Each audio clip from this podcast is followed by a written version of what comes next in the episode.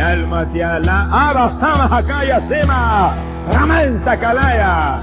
Gente que toca y toca más de lo que debe tocar. Gente que predica, óyalo bien. Por ahí anda una multitud de gente con Biblias en las manos, que después que predican y oran por los enfermos, se van a adulterar. Hay más vago en el pueblo de Dios que pero en la cabeza todo lo que estamos aquí hoy en día. Hemos descubierto en otros países hombres religiosos, tanto evangélicos como católicos, homosexuales. Ya no hay tiempo para rock and roll. Ni rock cristiano tampoco. Repente al diablo y todo el. Allá, en el estado de Lituania, arrestaron un obispo católico por la seducción de 33 monaguillos. No ponga los ojos en este mundo asqueroso y depravado va a hundir con el mundo. Gracias por descargar el podcast A Teorizar. A Teorizar es un podcast donde se hablan temas de ateísmo, agnosticismo y escepticismo todas las semanas. Nos puedes visitar en ateorizar.com o seguirnos en Twitter en Ateorizar. También te puedes unir a nuestro grupo de Facebook o enviarnos mensajes a través de nuestro email ateorizar.gmail.com. Si quieres contribuir con nuestro podcast, la forma más fácil de hacerlo es yendo a nuestra página ateorizar.com y haciendo tus compras a través de Amazon utilizando nuestro enlace. No te cuesta nada y a nosotros nos dan comisiones.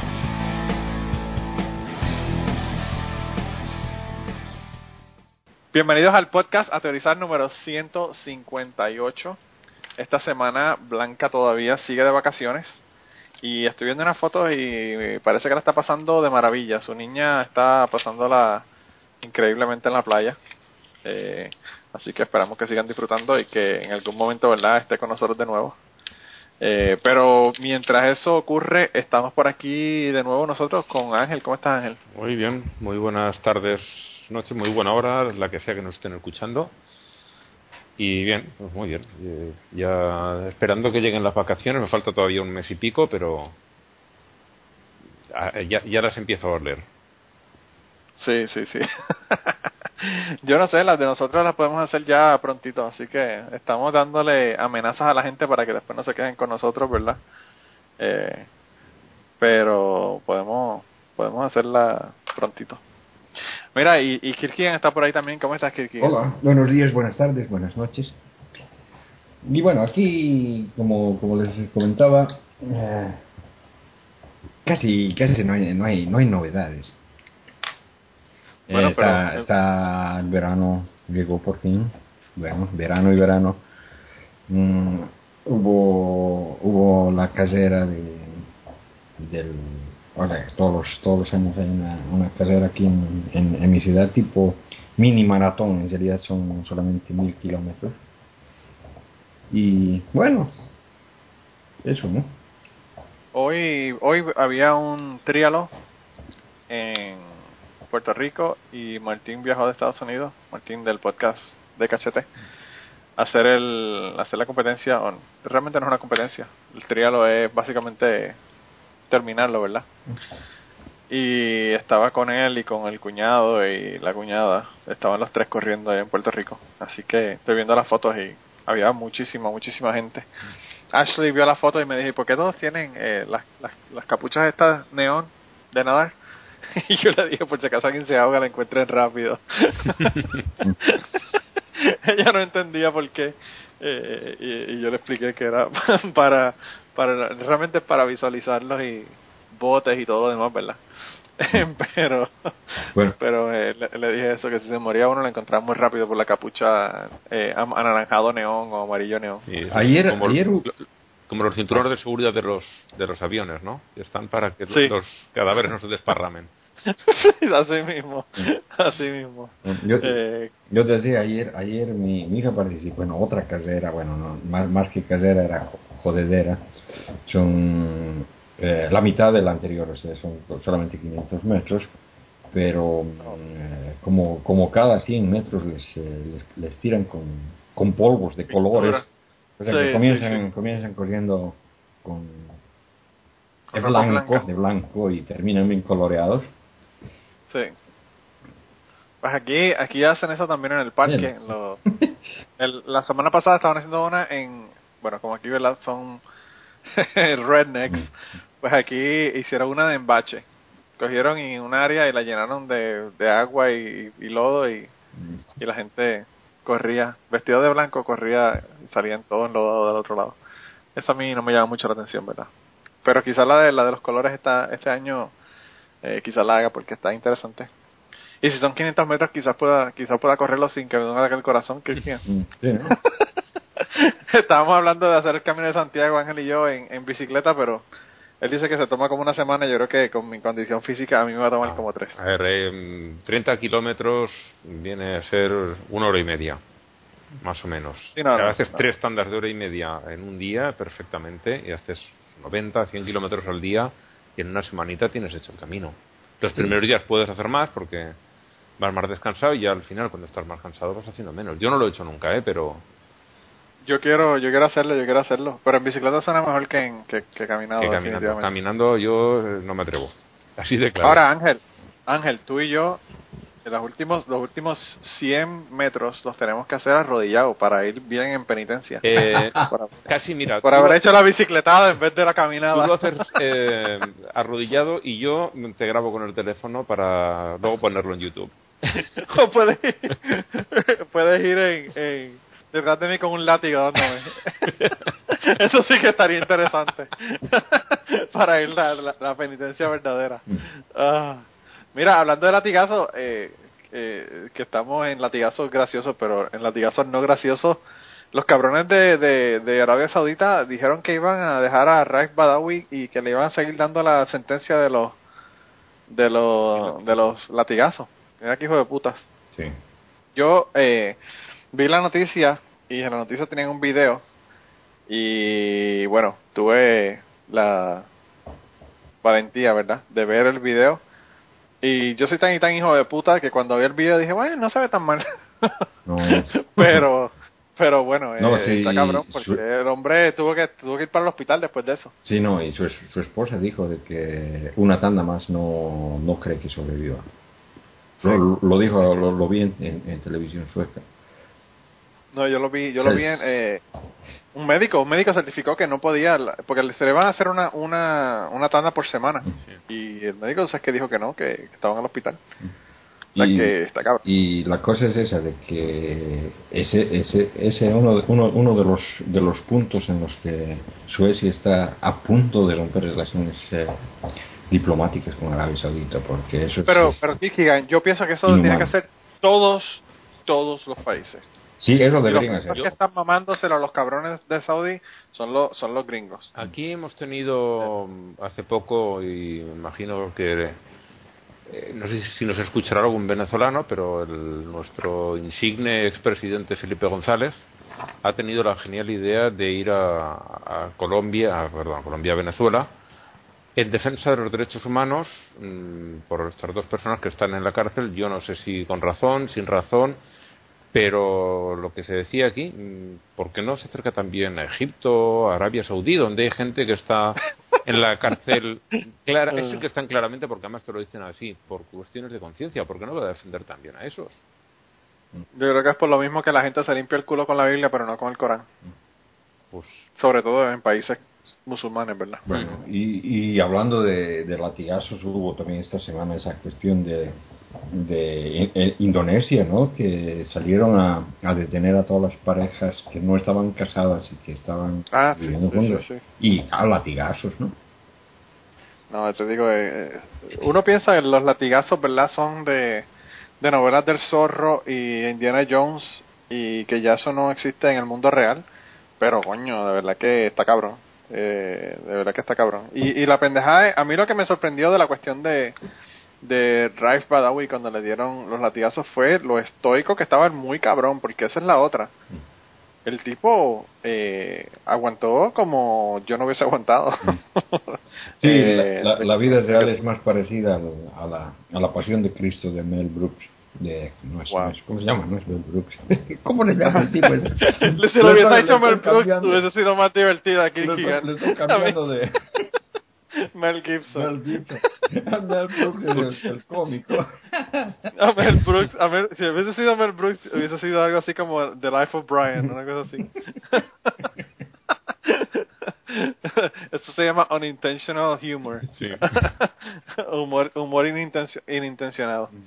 Eh, no, pero mira, Kirkigan, pues si quieres, si quieres comenzamos con tu con tu novela de Mel Brooks del día de hoy. Sí, ¿no? Bueno, bueno, esta semana en la sección mitológica voy a cambiar de mitologías. Bueno, en realidad estoy hablando mucho sobre la mitología judía y cristiana, ¿no? Porque es la que aún sigue vigente en las sociedades en las que vivimos y porque en realidad sus nuevas interpretaciones son cada vez más y más odiosamente conservadoras, ¿no? Pero bueno, voy a hablar de otras mitologías anteriores al cristianismo, pero que, como ya sabemos, han influido mucho en la formación del cristianismo. Y si hablo de estas es porque me parece que muchas veces las he mencionado y bueno, es posible que los oyentes ya la conozcan. ¿no? En ese caso la, oirán de nuevo y son interesantes, ¿no? Siempre, uno, que- siempre que uno las oye se divierte. Y si no, bueno, al menos serán inducidos a, a buscar más información sobre estos mitos que de verdad son fascinantes. ¿no? Primero, hablo de los dioses egipcios Isis y Osiris.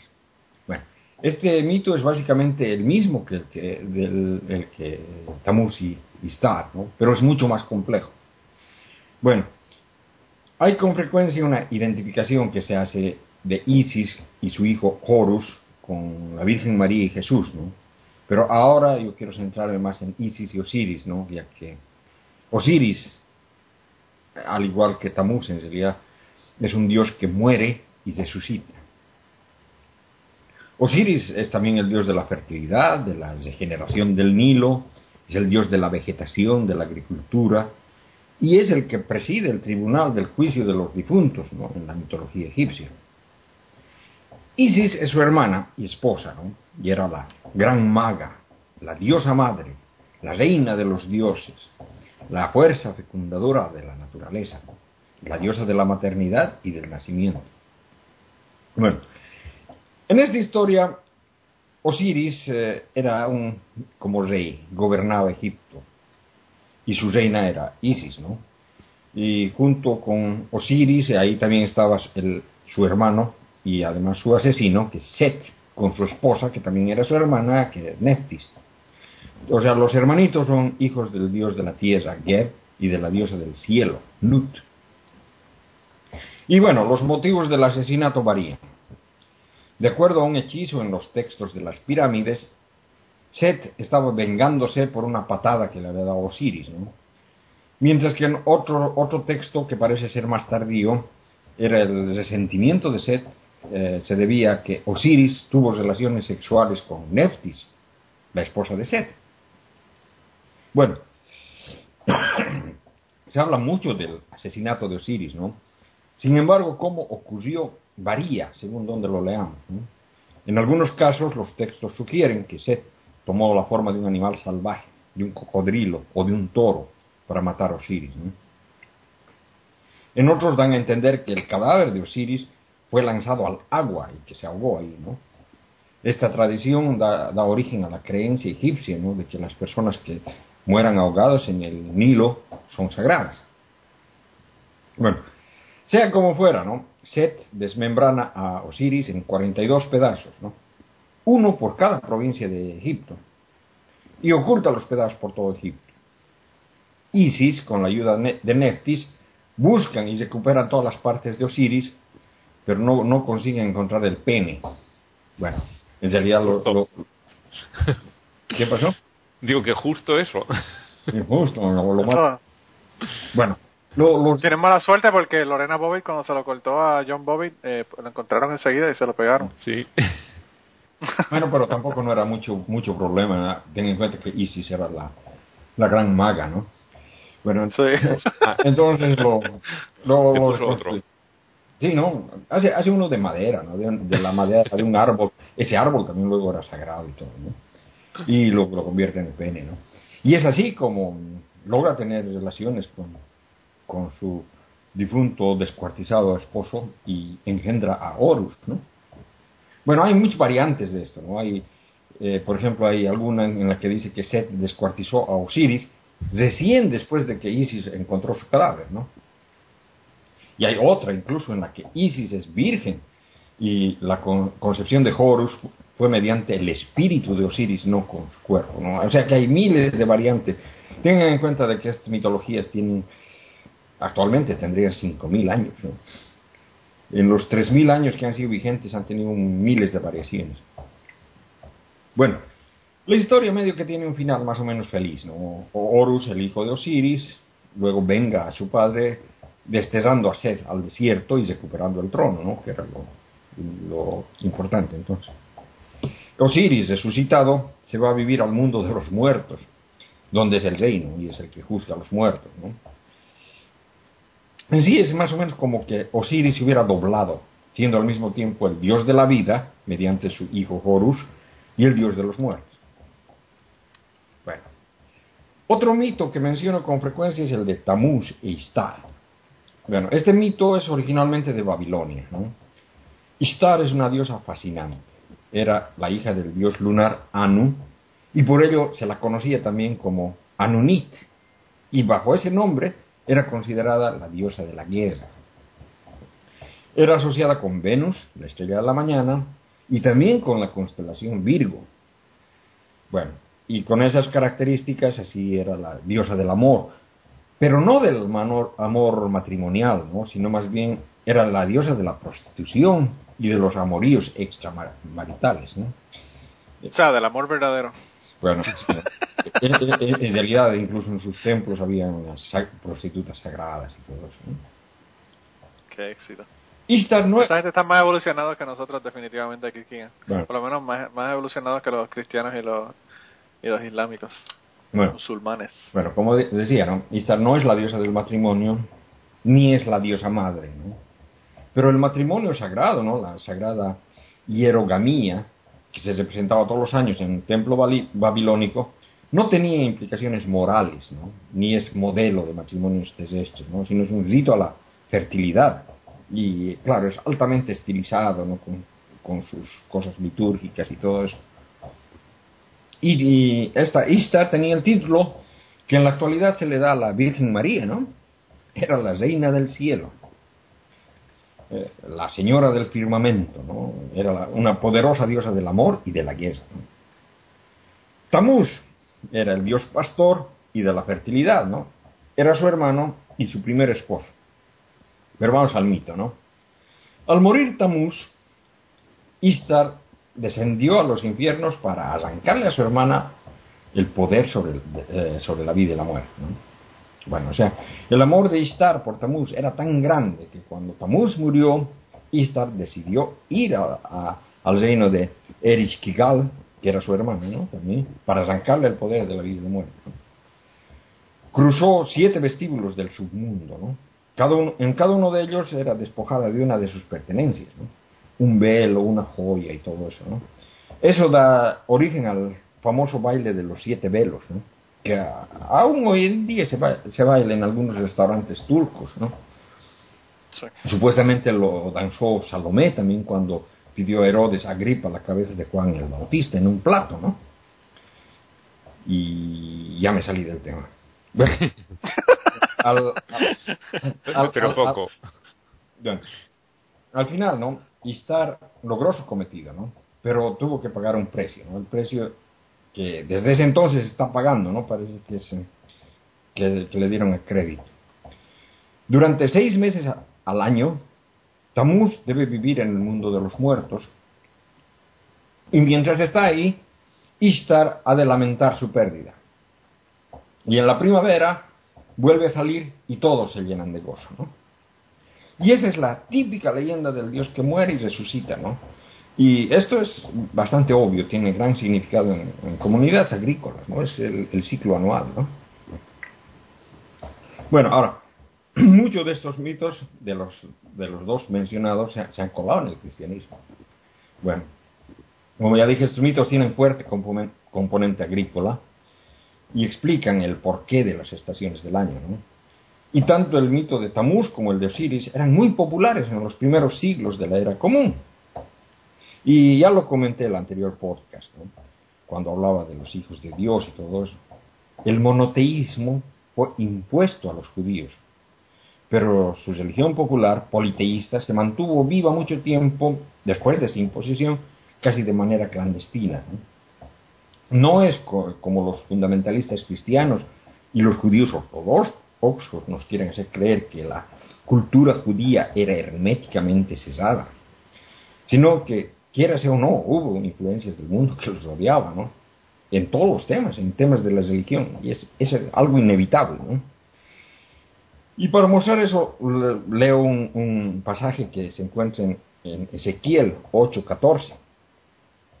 Dice, me llevó a la entrada del pórtico de la casa de Yahweh, que mira al norte, y vi allí que estaban sentadas las mujeres, plañiendo a Tamuz.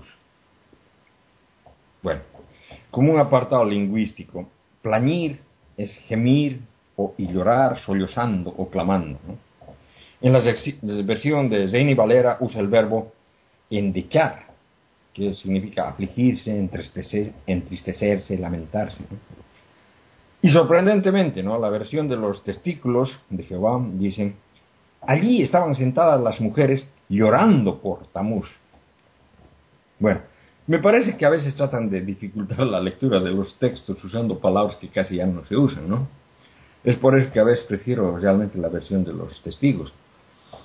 Bueno, en España plañir como verbo no, pero una plañidera supone que es alguien que llora mucho. Son, eran mujeres que se contrataban hasta creo que ya no los he conocido. Igual de niño las llegué a ver.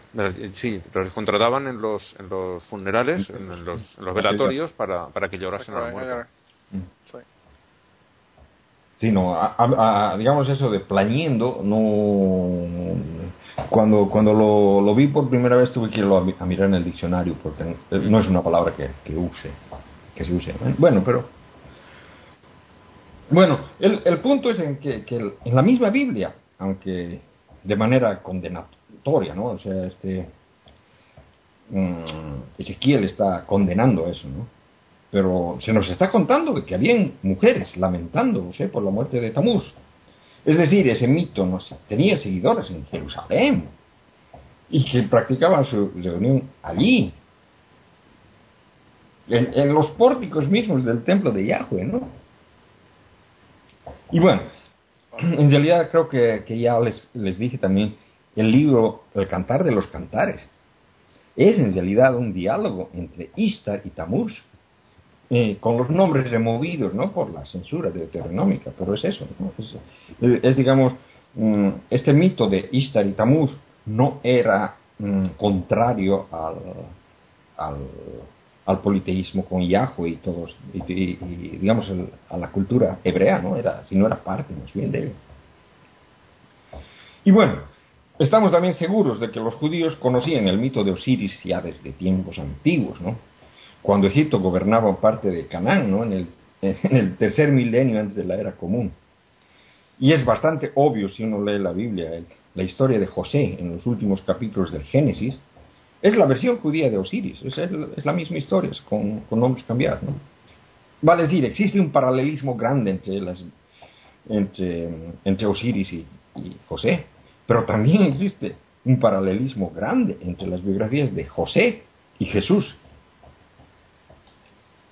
Y bueno, a pesar de la imposición del monoteísmo, no se pudo eliminar de la conciencia colectiva estos, esos mitos, ¿no? Y en realidad Jesús es eso, una nueva versión de Osiris o Tamuz, ¿no? Y de varios otros, ¿no?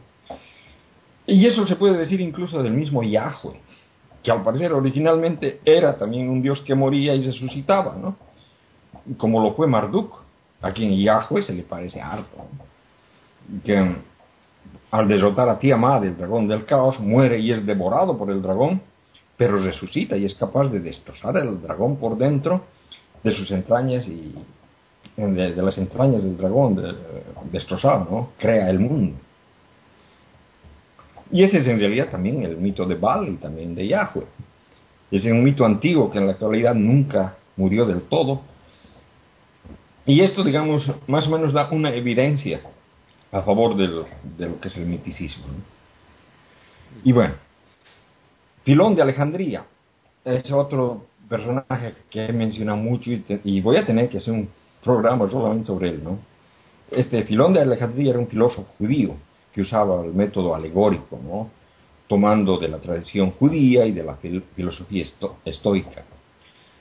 Y él nos da los elementos necesarios para iniciar la cristología neotestamentaria, al hablar del logos, al que llama el divino Adán, el divino sumo sacerdote, el Hijo de Dios, entre otras. ¿no? Y el logos aparece en la historia a través de varios patriarcas. No se sabe qué quería decir con eso, ¿no? si es que el logos se encarnó en esos patriarcas o si de alguna manera los poseyó. De todas formas, ¿no?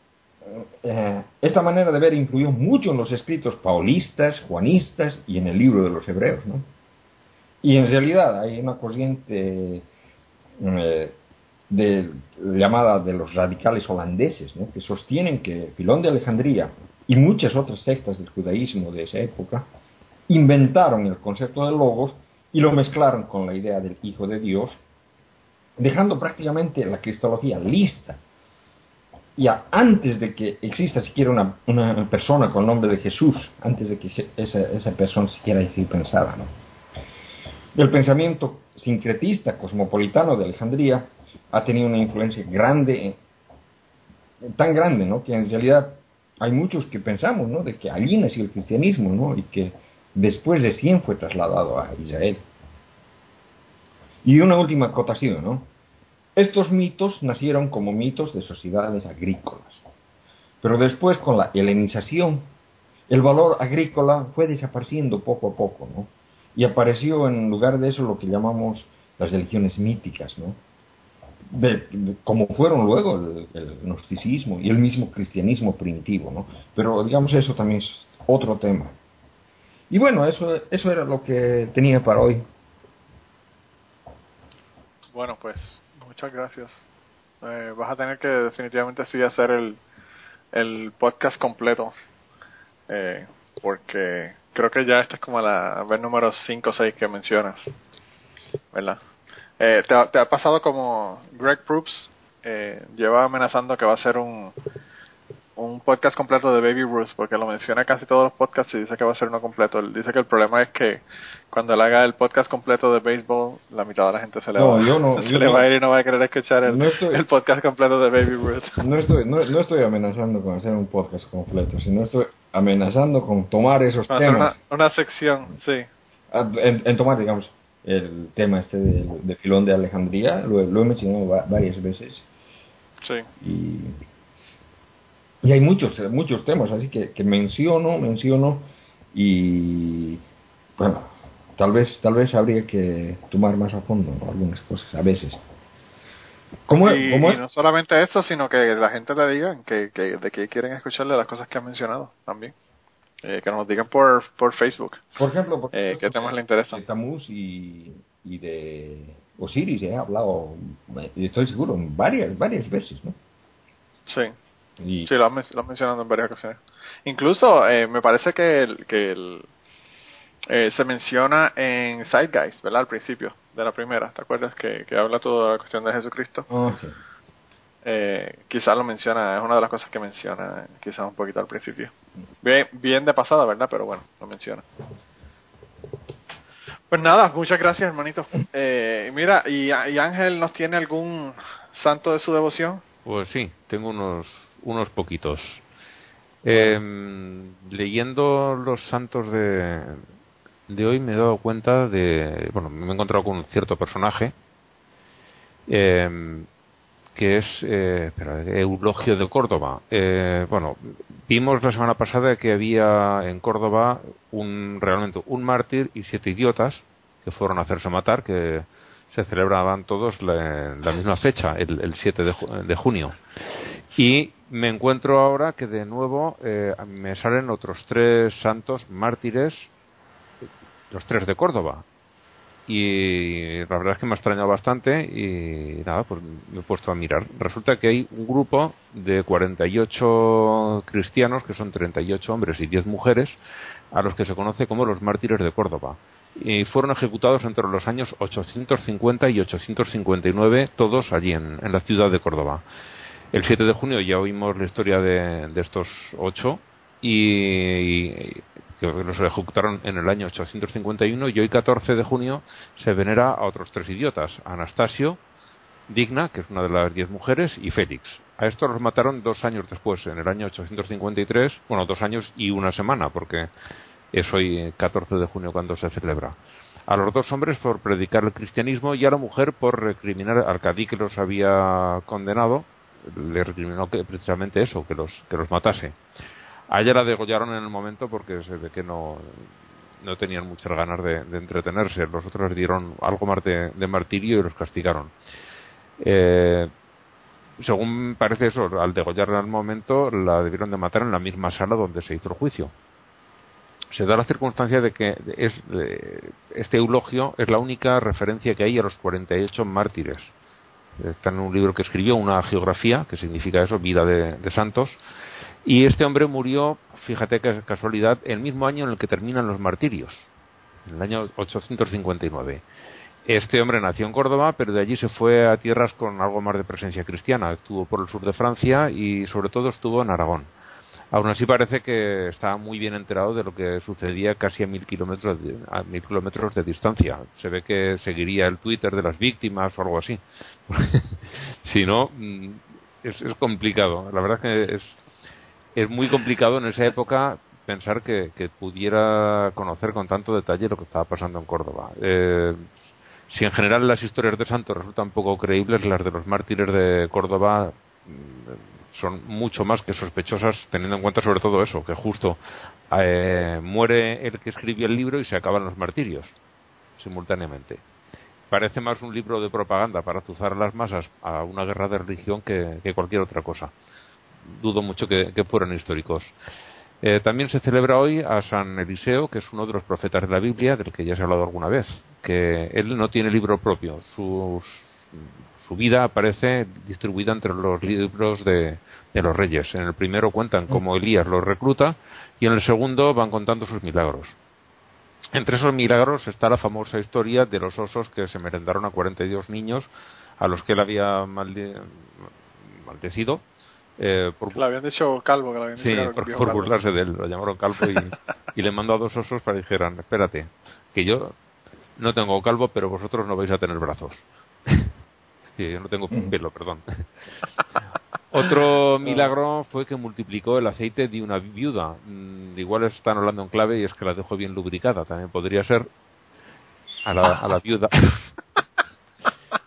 Y eh, resucitó a un niño cuyo nacimiento había predicho mm, a, una, a, una, mujer que luego el niño murió y él lo resucitó.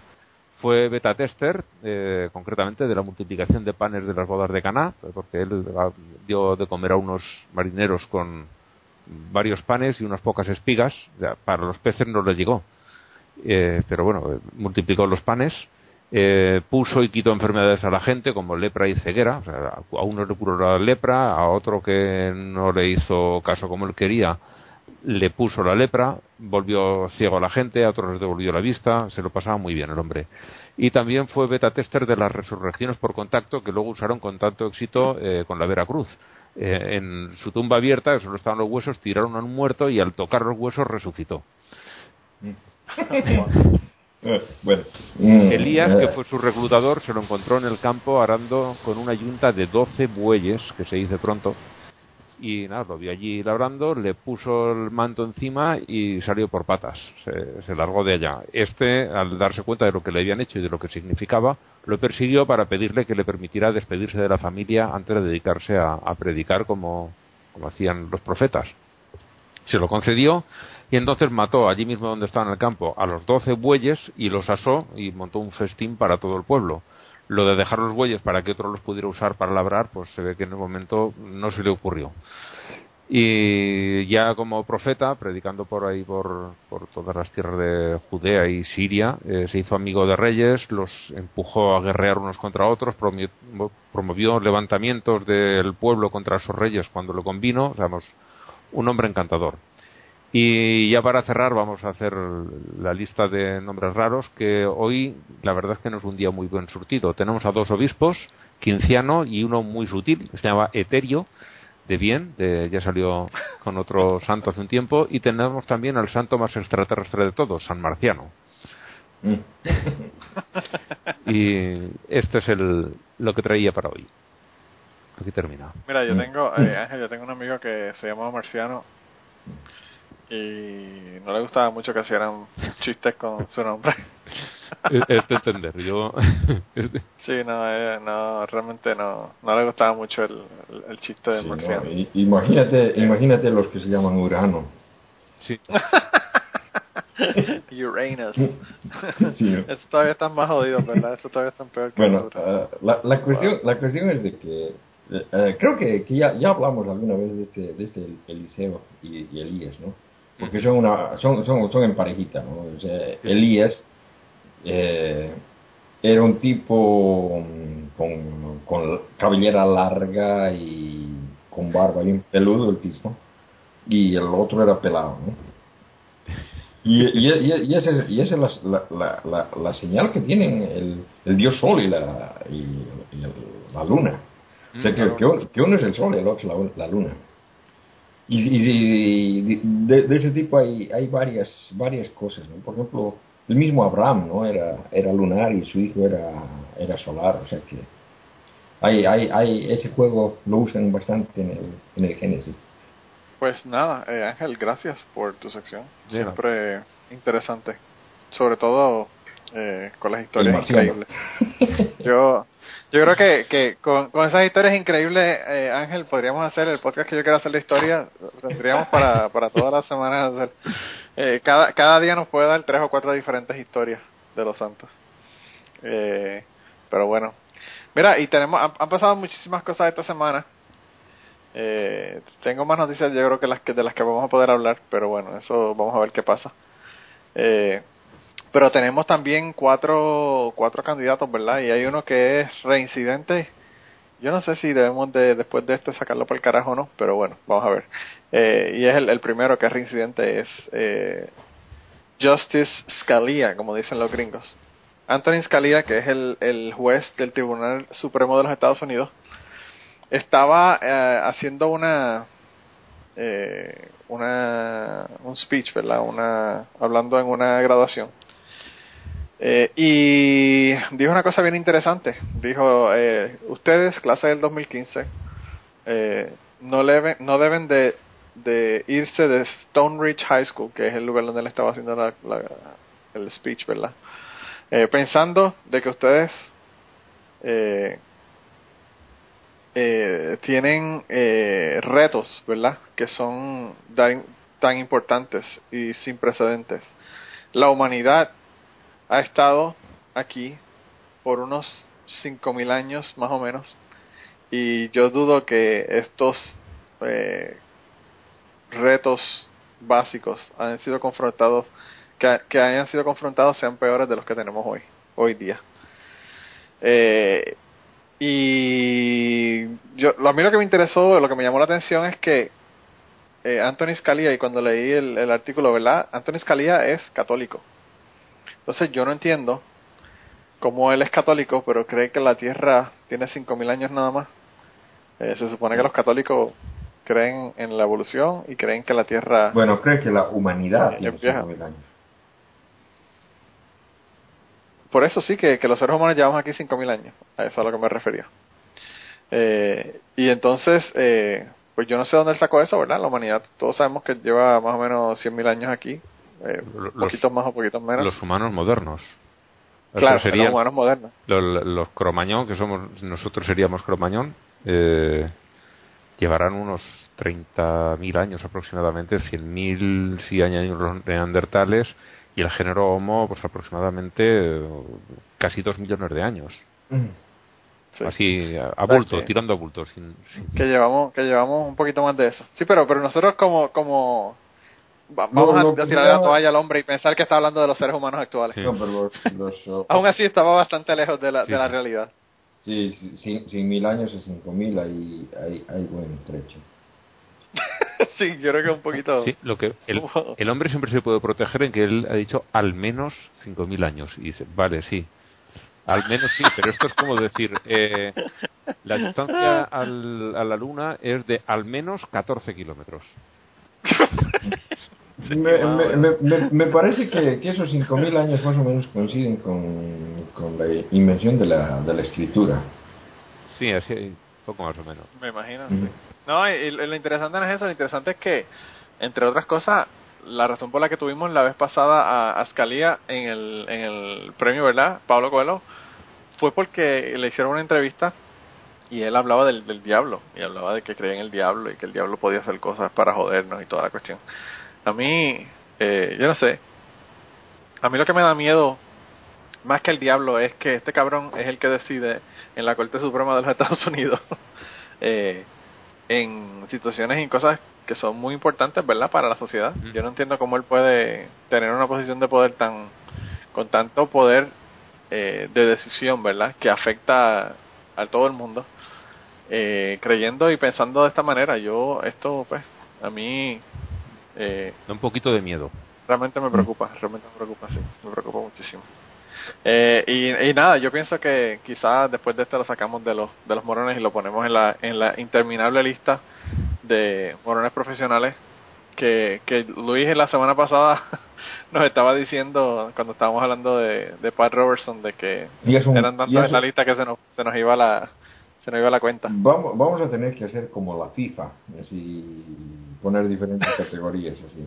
Profesional. Yo pensé- Yo pensé que ibas a decir que vamos a empezar a lavar dinero, eh, Kierkegaard. Sí, digo, uy, mira, vamos a ser ricos, pero no, Ojalá. no, no, era- no era Ojalá fuésemos a lavar dinero como la FIFA. No, yo, yo me refería a, a diferentes categorías.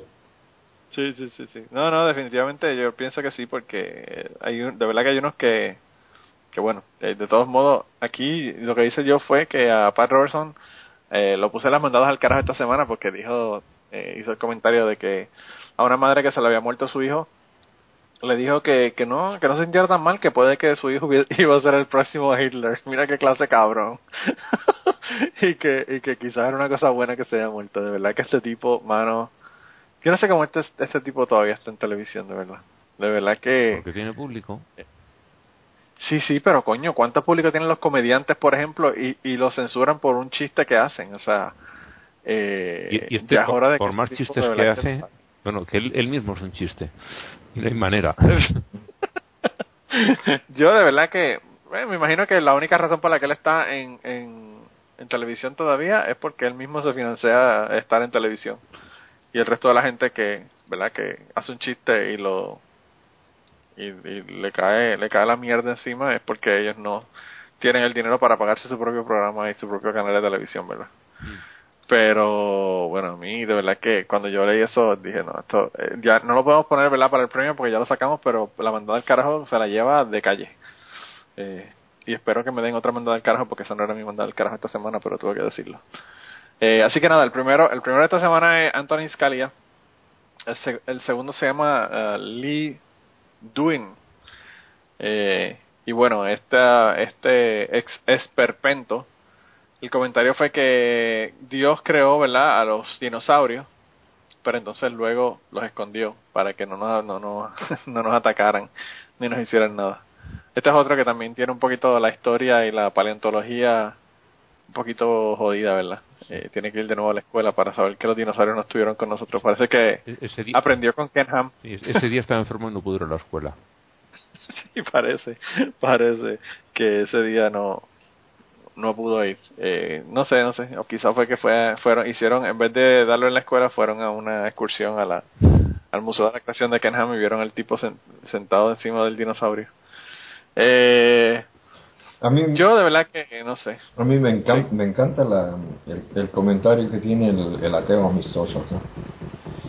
¿Cuál de, cuál de tantos? Eh, por favor, detengan el premier del Jurassic World antes de hacer que Dios se enoje por, por arruinar su Por arruinar secreto.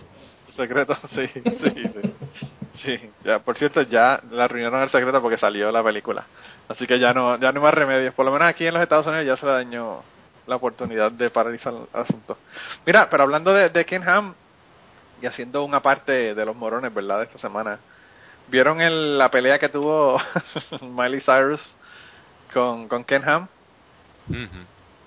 Eh, Miley Cyrus salió en una revista, ¿verdad? Eh, y Bonitas fotos, realmente.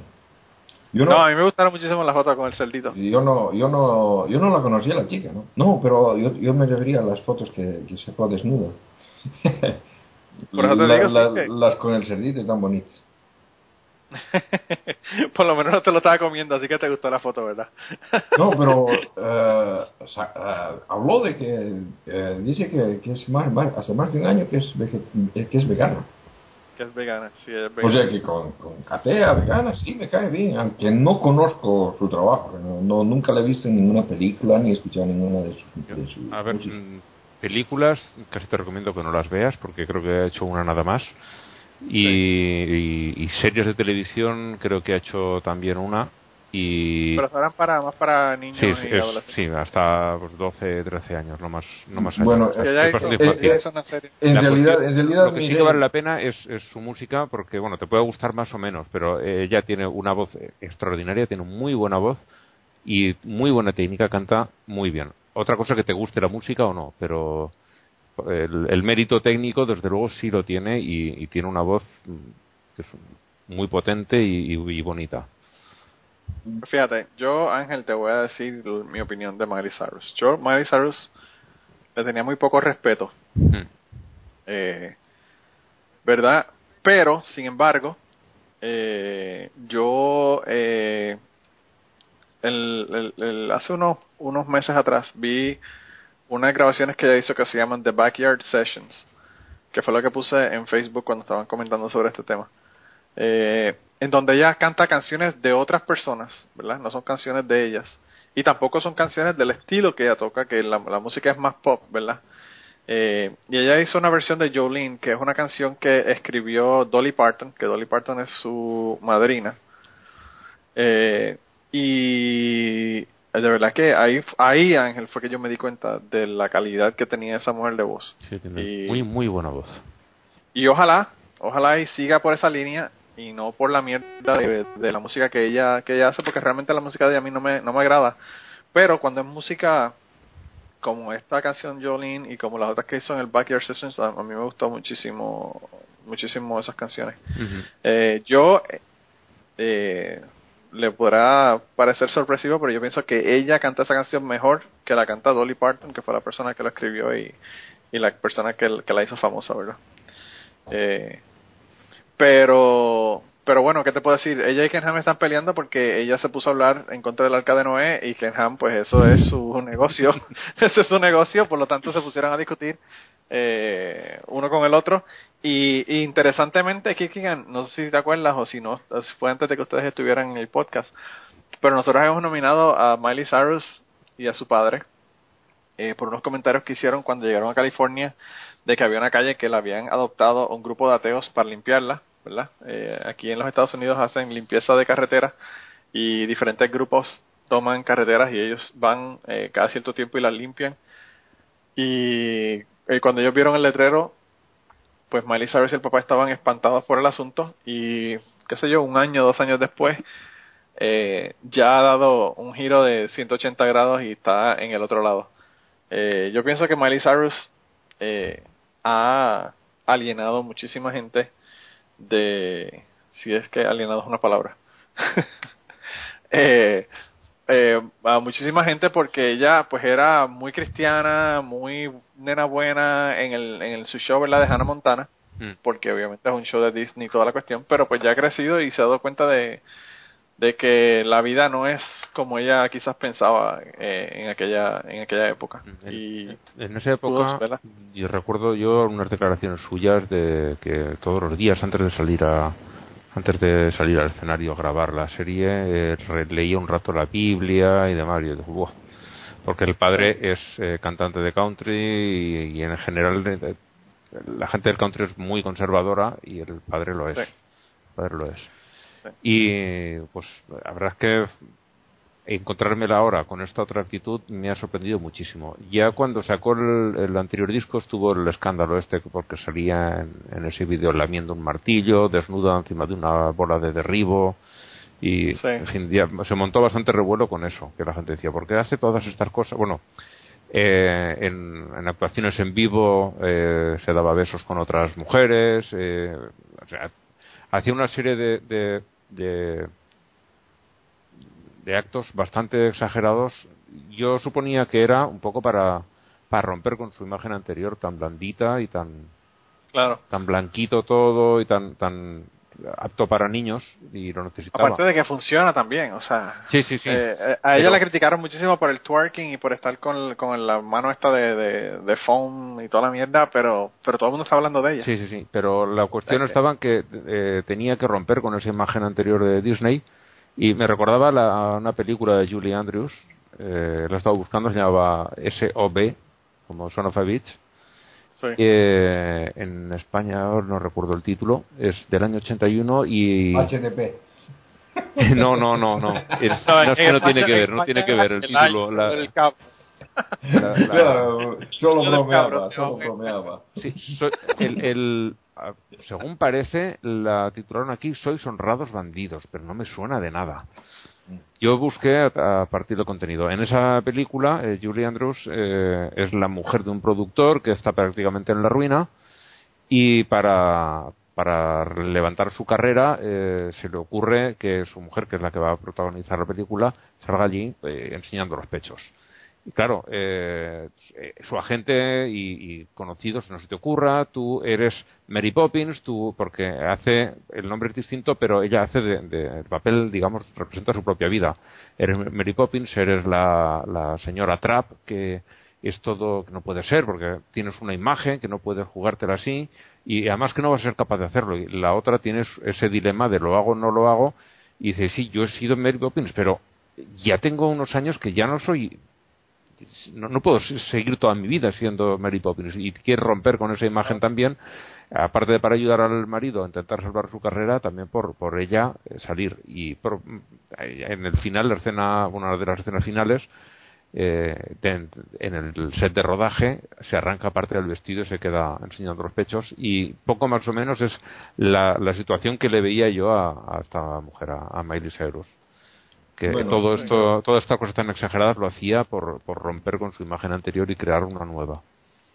Lo, lo, que, lo que les decía, yo estuve buscando películas en las que ella había participado y encontré realmente cinco. Cinco. Yo Cinco, solo recuerdo una, cuando La- salió, mis hijas, la- mi hija mayor tenía la edad de verla y fuimos al cine a verla. Y el- el- la, la música, bien, a mí me gusta el country, pero la película era una mierda. Bueno, a mí no me gusta. bueno, eh, eh, bueno, en realidad, en realidad eh, viendo la que tiene ma- mayor nota es la más antigua, pero es una película de, de animación, o sea, solamente, solamente aparece su voz. Ajá. Mm, Ah. l- Luego las otras tienen calificaciones malísimas eh, según el IMDb y yo tengo como, como código no, no mirar películas que tengan calificaciones malas porque me lleva unos chascos tremendos.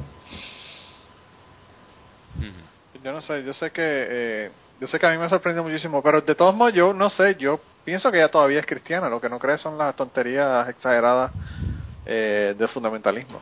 Eh, pero bueno, no sé, puede que puede que esté en ese camino, ¿verdad? Si no Sí, no, y, No, y digamos, si no ha llegado y- todavía y- y digamos el, el cabrón este que le dijo de que eh, si es Shanahan, sí, ¿no? Que eh, ha tenido sexo con animales, una cosa así, ¿no? sí, No, que, sí. que, que, que por qué no, te- no lo tenía, porque el- Ah, porque dice porque- ella Él no entendía por qué ella no tenía, sino si, si, si era pansexual y tenía sexo con lo que fuera, Sí. porque ella lo que dijo era que era muy fluida en su cuestión sexual, porque no tenía sexo con animales también. Y con, y eh, con, Ah, y y por con eso, por eso, niños y... por eso se sacó la foto con los chanchitos. me imagino, me imagino que acababan de tener sexo y por eso estaba llena de, de, de lodo en la foto, ¿verdad? Cristian? Estaban, Sí, ¿no? estaban haciéndose No, el, el No, cigarrito pero, pero estaba con un chanchito bebé. Pero fíjate, a mí, a mí me sorprende, o no me sorprende, ¿verdad? Lo que, lo que quiero decir es que a mí me, me llama la atención eh, cómo esta gente, el ladrón juzga por su condición, ¿verdad? Porque eh, el otro día salió una noticia también de que decía de Mike Huckabee, que él decía que, bueno, que si él estuviera en la escuela ahora todavía diría que era transexual para meterse en el baño de las niñas y chequeárselas y ligarse la- las chicas. O sea que eso lo que te da es una, ¿verdad? Una, Eso- una ventana hacia la mente de Mike Huckabee. Mm. Que es un enfermo, Sí. básicamente es lo que es lo que le está diciendo. Porque él no lo dijo en son de broma, lo dijo en serio, lo dijo si yo tuviese, si yo fuese joven ahora, lo que podría hacer es, bueno, decir que soy transexual y entonces me mandan para el baño de las chicas y voy y las veo allá. O sea que lo mismo puede que ser que también esto sea una ventana hacia hacia la, la mente podrida de Kenham. Eh, porque no pues no hay no hay nada más que que se le pueda decir a este hombre. Eh, pero bueno, Dios escondió a los dinosaurios, así que vamos a volver al premio Palo Coelho. Eso fue una intercalación de las noticias que teníamos para esta semana en, los- en los- en las nominaciones, ¿verdad? Eh, el tercero es uno también reincidente, que es Rick Santorum. Rick Santorum, yo no sé si él debería excavar un roto y meterse y enterrarse. y quizá salga mejor que, tratando de tirarse para para para ¿verdad? presidente de, de los Estados Unidos o por lo menos para candidato a las, a las primarias para presidente de los Estados Unidos. Eh, él se puso a criticar al Papa verdad porque el Papa estaba hablando sobre el, el cambio climático. Y entonces él se puso a criticar al Papa y le dijo que qué carajo que se quedara hablando de religión y que no hablara de que no hablara de ciencia ni de cambio climático ni de ni de calentamiento global pero yo no sé si es que él no se ha dado cuenta o no sabe que el Papa, ¿verdad? Tiene, tiene una maestría en química. Eh, y entonces, eh, pues yo no sé si eso lo, lo vaya a hacer, eh, darle la cualificación, ¿verdad? Para hablar de, de cambio climático, pero yo pienso que, bueno, si tiene una maestría en química, ¿verdad? Debe saber algo de ciencia, debe saber algo de, de monóxido de carbono, dióxido de carbono, eh, y, y, y podría hablar del asunto, ¿verdad? Aparte de que yo no entiendo por qué esta gente siguen jodiendo con el Papa y tirándole al Papa cuando se supone que es el, el hombre que ellos siguen, ¿verdad? Eh, lo mismo pasó con el con el loco este del Catholic League, ¿verdad? Mm. Que se puso también a joder con el Papa y bueno, si, si es el Papa, debería ser el Papa más más docto en temas que, que lo que es él, que solamente es el, el líder, ¿verdad? El, el presidente de un grupo católico. O sea que A Santoro le, esta gente deberían de... le veo dos, dos metidas de pata con esa frase. La primera, pues eso, no sabe que el otro sí tiene una formación científica. Y la segunda, que dice que se dedica a hablar de moral y, mm, a ver, mm, la cuestión ecológica hoy, en situación que moral. estamos, es moral. o sea, Claro, es que no claro, da una. Sí, sí, no, no, no, no, no, no cuadra definitivamente. El hombre... Yo no sé, yo no sé qué vamos a hacer con Santorum. De verdad que yo pienso que si hace un hueco en, la tierra y se mete y se entierra, yo creo que sale mejor. Eh, porque el primer problema que él tuvo fue cuando le pusieron el- la definición de lo que es Santorum. Eh, que si las personas que no han escuchado lo que es la definición de Santorum, vayan y pongan Santorum en Google y averigüen. que lo hizo este Lo peligroso sería si, si del hueco sale por la Casa Blanca. sí, pues yo, ¿verdad? Espero que no. Eh, el otro día estaba viendo eh, noticias, ¿verdad?, de política en los Estados Unidos y dicen que la última actividad en la que él hizo eh, estaba eh, más de, de tres cuartas partes vacío el auditorio donde él estaba reuniéndose. O sea que, que probablemente ni siquiera tenga ni siquiera tenga el apoyo de la gente para continuar eh, la campaña hasta hasta las primarias eh, porque hay muchos que se que, que, ¿verdad? que no que no consiguen a- el apoyo y tienen que dejar la campaña a mitad Eh, pero Tengo una, que duda. sí. Tú que estás allí y estar Sí. un poquito más, tienes oportunidad al menos de, de estar más enterado que, que yo. que estoy rodeado de republicanos Ángel. Sí, la, la cuestión es, ¿hay alguno de los... Todos los eh, candidatos republicanos de los que oigo hablar para estas elecciones eh, son para que vayan a ese hoyo a hacer compañía a Santorum, porque es, es que no he oído Sí. hablar de uno que sea mínimamente decente. ¿No hay ninguno o es que aquí solo nos llegan las, los más frikis? bueno eh, el menos que es de todos es Jeb Bush ¿Es el menos Oye. friki? Es Oye. el hermano tonto de, de, el hermano tonto de George, de George Bush es el, el menos friki de, de todos los que hay. Pero sin embargo, Ángel, eh, será, será el hermano tonto, pero la razón por la que George Bush ganó fue por culpa del hermano. Sí. Porque cuando George Bush se fue a tirar para, para candidato, que, que realmente perdió en contra de, de Al Gore, eh, Florida fue el estado en donde hubo los recuentos y toda la cosa y tuvieron que ir a la- al Tribunal Supremo y todo el asunto. Y, y ¿quién era el, el gobernador de Florida en aquel momento? Sí, el- El hermanito de George Bush. O sea que, que quizás es un, es un tonto como George Bush, que es tonto, pero terminó en la Casa Blanca, el hijo de puta, de ocho años.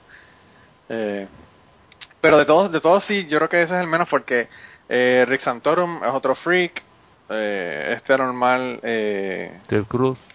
eh, Ted Cruz, eh, Marco está- Marco Rubio es otro normal, eh, y está el otro que es reverendo. ¿Cómo es que se llama el reverendo que es negro? Huckabee también Eh, va.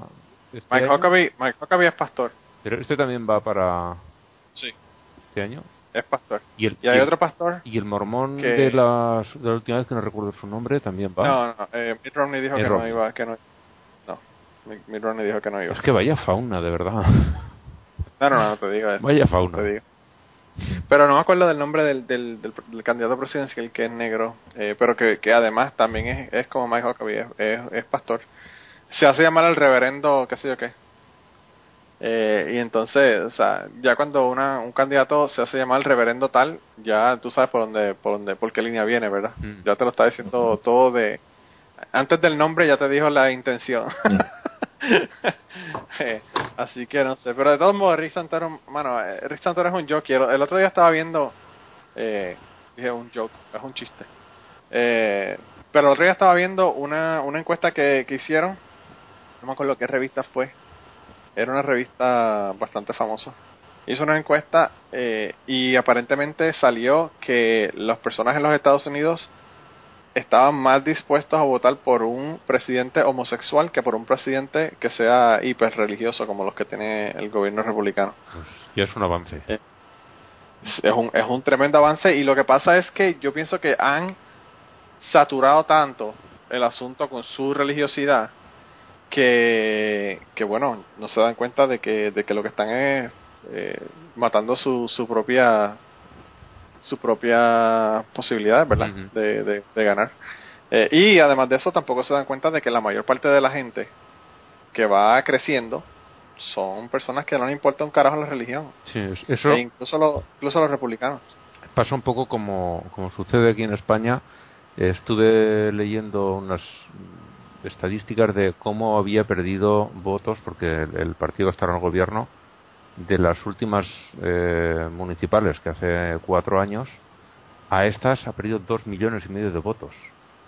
Pero Wow. es que 300.000 votos, dos millones y medio de, Wow. de tampoco son tantos electores, no recuerdo la cantidad, pero si somos aquí no llega a 50 millones en España, 46 creo que somos, pon que la mitad pueda votar, pues perder dos millones y medio de votos, perder un 10% del electorado, Sí, que ya solo les votaba aproximadamente una tercera parte.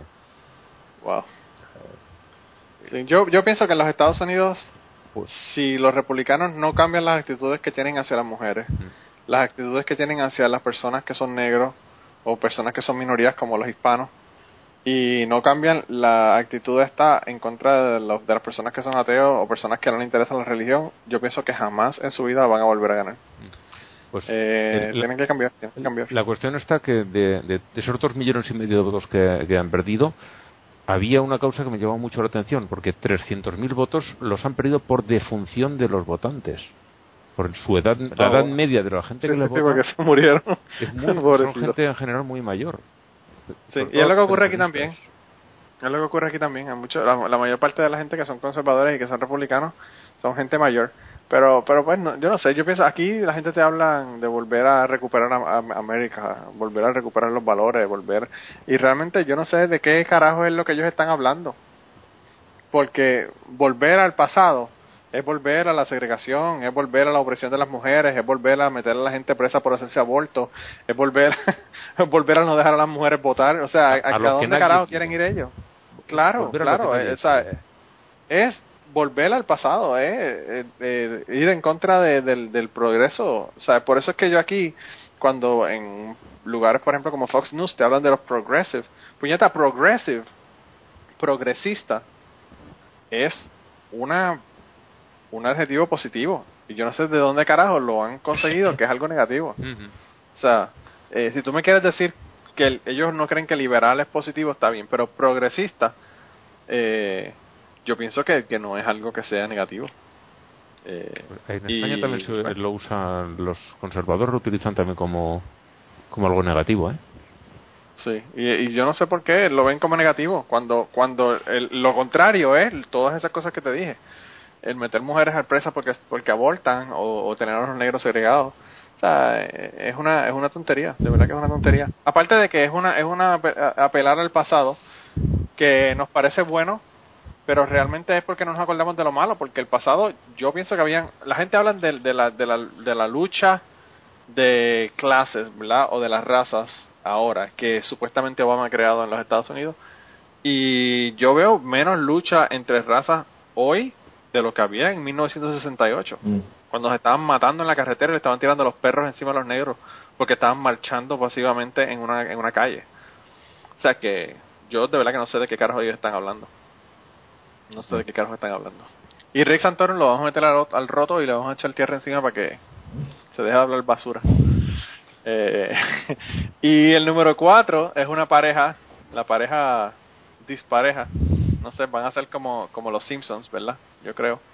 Estos. Eh, se llaman Nick y Sarah Jensen. Y es una pareja australiana. Que, bueno, la semana pasada dijo que si legalizan el matrimonio eh, del mismo sexo en Australia, ellos se van a divorciar. Así que yo les recomiendo que vayan al abogado y empiecen a hacer los arreglos. Porque, bueno, como hemos dicho aquí mil veces, esta avalancha no hay quien la pare. Yo estoy seguro que Australia van a hacer como ha hecho todo el mundo, que van a legalizar el matrimonio del mismo sexo. Yo pienso que están buscando pretexto para divorciarse. Para divorciarse, ¿verdad? Ay, no, pero chicos, mira mira qué bonita esa pareja en esa foto, ellos tan amorosos que están. ¿Cómo tú vas a decir una cosa como esa? Eh, mira, y está la gente mala de los nervios porque se van a divorciar también el, el Marge y Homero Simpson. Eh, ¿Se enteraron de eso o no? No. Aparentemente en el próximo en la próxima temporada ya dijeron que iban a divorciarlo. Así que March ha pedido demasiado dinero y la quieren sacar de la serie, ¿no? Parece, no sé. quieren, o se le va, se- la, la, la que hace la voz está con cáncer, cáncer terminal y no quieren conseguir otra persona para hacer la voz o algo, no sé. Eh, el caso es que supuestamente se van a divorciar y está la gente mala de los nervios. Eh, gente que ni si ve, ni siquiera ve el programa porque la que la que nos lo dijo un poco afectada de los nervios fue la abuela de Ashley y la abuela de Ashley yo creo que no sabe ni lo que eran los Simpsons hasta que los dijeron, los mencionaron en las noticias cuando dijeron que se iban a divorciar. O sea que no entiendo cuál es la, la, la histeria de ella por eso. Sí, porque precisamente los Simpsons son bastante progresivos. Claro, no, y ella no ve eso, ella no ve los Simpsons. La única cosa que ella ve es las noticias y los juegos de pelota, na- nada más. Juegos de pelota y juegos de baloncesto. Eh, así que, que- ¿qué te puedo decir? Si no es deporte o noticias, ella no lo ve. Eh, así que no sé por qué a ella le preocupa que Marge y, y Homero Simpson. Te digo, Kirkin, que yo estoy seguro que hace nueve meses atrás ella no sabe quién carajo eran los Simpsons. pero ahora está molesta, por- pero ahora está molesta porque están, los están divorciando en, en, en la televisión. Sí. Me imagino que ella también era de los que estaba molesta porque pusieron a, a los picapiedra en los dos acostados en la cama juntos. Eh, cuando, cuando hicieron eso, ¿verdad? Eh, fueron la primera pareja en la televisión que salieron en televisión juntos en la cama. Es que son, no, son, Mira. no son valores cristianos. sí, debe ser ese el problema. Mm. Ese, ese debe ser el problema. Teniendo, teniendo en cuenta de que el- los picapiedras fumaban como condenados. en- había, había un, hay, un, hay un cartón, era, era propaganda para, para Marlboro, ¿no? No o sé. no me acuerdo. sí, tenía, una- tenía una propaganda para, para una marca de cigarrillos en la que Pedro Picapiedra y el otro estaban así fumando, así charlando. Ah, pues no sabía. Esa, esa es nueva para mí. No, no, sabía. que- Yo tampoco. Oh, sí, sí, sí, pero es bien famosa esa, ese, ese cartón. Si, si lo buscan, seguro lo encuentran. Voy a tener que ir a YouTube a hacer una investigación, eh, una investigación tabaquística en, en, en YouTube. Mira, y, y ¿quién se lleva el premio esta semana, Ángel? Pues por mi parte, los últimos, los los que se divorcian. Sí. Ese matrimonio me- es una actitud de lo más estúpido.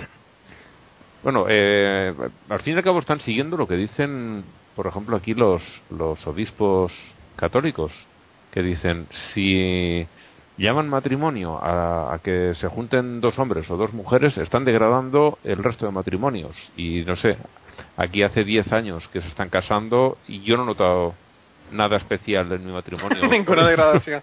Pero en fin, es, es, lo que están diciendo aquí y esta gente por lo visto se lo toma muy en serio. Mira, Ángel, hay un comediante aquí en los Estados Unidos, o había un comediante aquí en los Estados Unidos porque murió hace, bueno, murió en mi cumpleaños hace como dos o tres años atrás. Fue el peor regalo de cumpleaños que haya recibido en mi vida porque me gustaba muchísimo él. Que se llama Greg Giraldo, ¿verdad? Y, y era eh, medio hispano. Su papá, me parece que su papá era colombiano. Eh, y entonces, eh, pues él tenía un beat de comedia en donde decía eh, que los, gringos no querían el matrimonio homosexual porque iba a afectar the sanctity of marriage, ¿verdad? Que es la palabra que, que usan, la frase que usan, la santidad del matrimonio. Y entonces él dice, levante la mano, levante la mano, ¿quiénes están casados? Y un montón de gente levantó la mano y dice, ahora levanten la mano, ¿quiénes piensan que eh, su matrimonio ha sido un regalo divino? y obviamente nadie levantaba la mano, pero pero yo me eh, cuando cuando hablan de the sanctity of marriage en lo que pienso es en Greg Giraldo cuando dice el chiste ese de cuántos pensaban que, que su matrimonio era un regalo divino. Así que bueno qué te puedo decir el Nicky Sarah Jensen se llevan el primer voto y quién por quién vota esta semana bueno voto también por los mismos los uh, los que amenazan con divorciarse. Y y voy a voy a tomar las, lo, lo que decían en el en el grupo en Facebook sobre ellos, eso de que eh, yo no yo no como yo no como el rancho que se que se joda mi generado una cosa así ¿no? no y, a ver si de verdad se divorcian porque eso es la otra. Puede que no se divorcien de todos modos o que o que se pongan y se divorcien y sigan viviendo juntos en, en pecado eh, mira eh, eh, yo yo tengo una objeción contra estos dos porque no los veo totalmente comprometidos con la idea de estar en contra del, del matrimonio homosexual. Si realmente estuviesen comprometidos, hacían como el tipo acá de Estados Unidos que dijo que no iba a comer más hasta, hasta que hasta que quitaran el matrimonio homosexual. Eso eso sí que es compromiso. que encontré eh, que la noticia es antigua, ¿eh? Sí, sí, es una noticia vieja. Es, es un tipo de Utah, ¿no? Y estuvo como una semana o así, y ya, sí, ya se rindió. Ya comió. Ya comió. Pues que, que después de una semana no le da hambre, Ángel. Uh, yo yo quiero votar por, por Rick Santorum porque estoy loco porque ya deje de, de, estar en las noticias y que la gente le siga poniendo un micrófono al frente de la cara. Pero, eh, pero y, de to el, y, y, de todos modos no va a ganar, pero pues, qué carajo. Ni el Pablo Coelho es capaz de ganar ese tipo. y, y, se mete a candidato. Sí, sí, sí. Pues, pues yo, eh, el mío es Rick Santorum. Y, y, bueno, ganaron Nick y Sarah Jensen y mucho mucho suerte en su divorcio y esperamos que no le cobre mucho el abogado por el divorcio. Eh, así que se llevaron el premio y el divorcio. Ah, oye, lo, el divorcio lo que cueste, como decimos aquí, el dinero y los cojones para las ocasiones. así mismo, así mismo. Y mira, y el triunfo de esta semana es un triunfo eh, metafísico, ¿verdad? Eh, esta semana pasada salió noticia de, de una mujer, se llama Jackie Hong, que eh, ella aparentemente trabaja con Vice. Yo no sé si ustedes saben lo que es Vice, pero Vice es una es un, un canal de internet en donde tienen noticias y artículos. Eh, y aparentemente, pues ella hizo un experimento, se fue y habló con un montón de psíquicos y le dijo que tenía una, una hermana que se llamaba Emily que había muerto en una en un accidente de automovilístico. Y pues le hizo la prueba para ver si ellos podían contactar a su hermana Emily. Y pues sorpresivamente todos pudieron hablar con Emily. Y entonces luego le dijo que Emily no existía y que ya se la había inventado así que por trolear tan épicamente a todos estos psíquicos verdad de, de Toronto que fue en donde ella hizo esto eh, pues le, va, le, vamos a dar el, el, triunfo esta semana porque de verdad que le quedó le quedó bastante exitoso.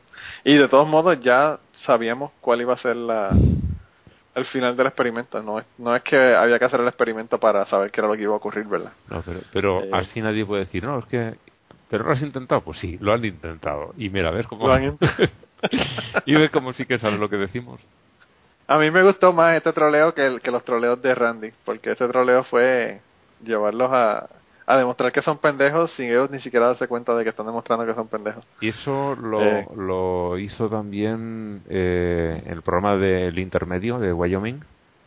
Ah, sí. Pues la locutora que, que por cierto hace mucho que no sale, que es de mi pueblo, Thais Villas, llamó también preguntando por algo de unas elecciones.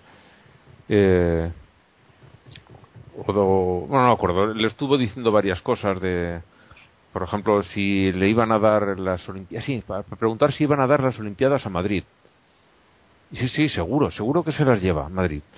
Y así, y, y luego, claro, hay varias sedes, entonces la de las competiciones de vela se lo van a dar a, no recuerdo qué población dijo, pero es una bastante, bastante conocida y es totalmente interior, está como a unos 150 kilómetros del mar. Iban a estar en vela con, estar- con ruedas sí. los, los botes. Sí, sí, sí, sí, lo veo Por la carretera. Lo, estuve Por la muy- carretera. lo veo muy claro en las cartas, sí, sí, se va a llevar la, la competición de vela. Ay, qué bien, así ya puedo ir Wow. haciendo mis inversiones allí. Y eh, bueno, la troleo también a base de bien.